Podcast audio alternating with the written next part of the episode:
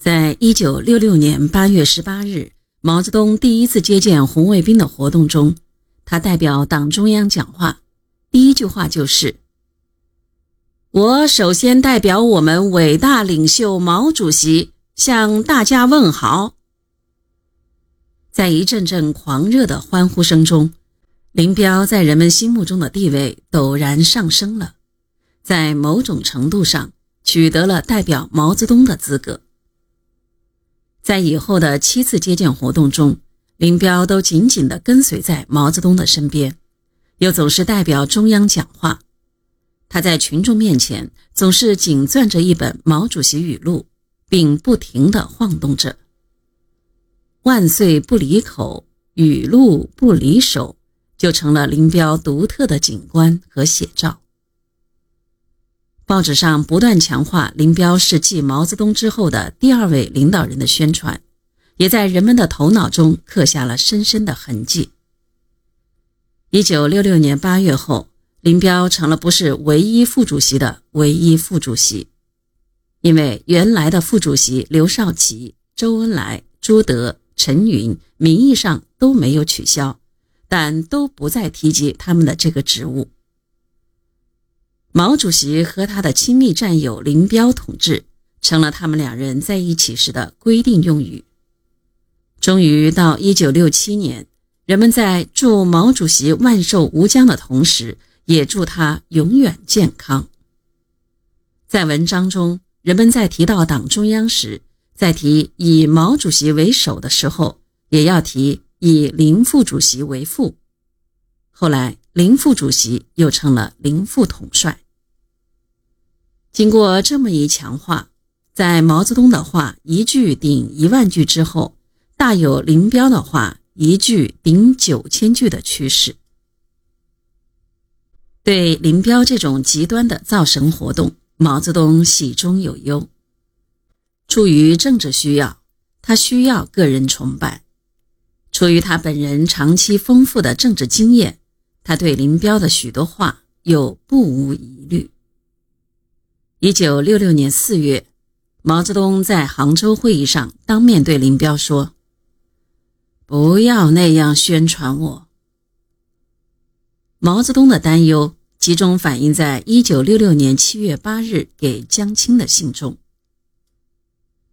我历来不相信，我那几本小书有那样大的神通。”现在经他一吹，全党全国都吹起来了，真是王婆卖瓜，自卖自夸。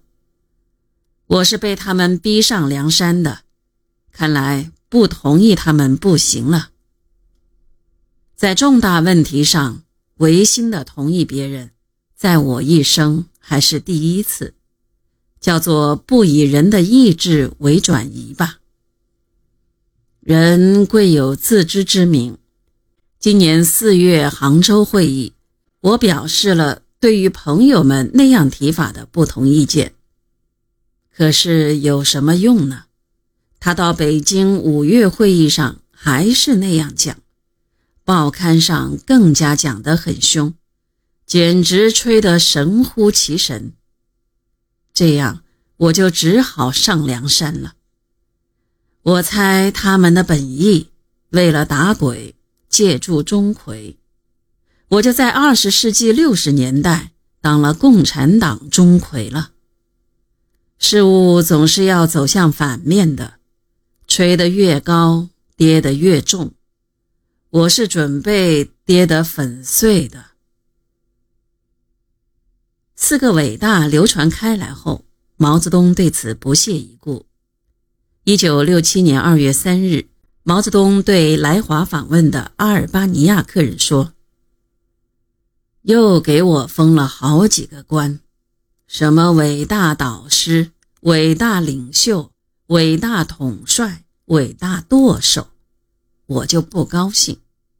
但是有什么办法？他们到处这么搞。”同年七月中旬，毛泽东在武汉。指着报纸上刊登的林彪题写的四个伟大套红标语，幽默地对当地干部说：“谁封我四个官呀？伟大舵手，伟大导师，伟大领袖，伟大统帅，什么永远健康？难道还有不死的人吗？你们不要宣传这个，要宣传马克思主义万岁，宣传马列主义万岁，不要宣传个人，否则将来要吃大亏。毛泽东还多次在文件中删去了吹捧他的三个副词：天才的、创造性的、全面的。实事求是地说，这三个副词的发明权不属于林彪。他最早见于1966年8月的党的八届十一中全会公报。同年12月，林彪在毛主席语录再版前言中照抄了这三个副词。1968年10月，党的八届十二中全会讨论九大党章时，毛泽东两次删去了党章草案中出现的这三个副词。当时有人报告毛泽东说：“这是十一中全会公报通过的，新党章不写不好吧？”毛泽东回答说：“党的代表大会有权修改以前的任何文件。”因此，八届十二中全会公报。九大政治报告和新党章都没有再用这三个副词。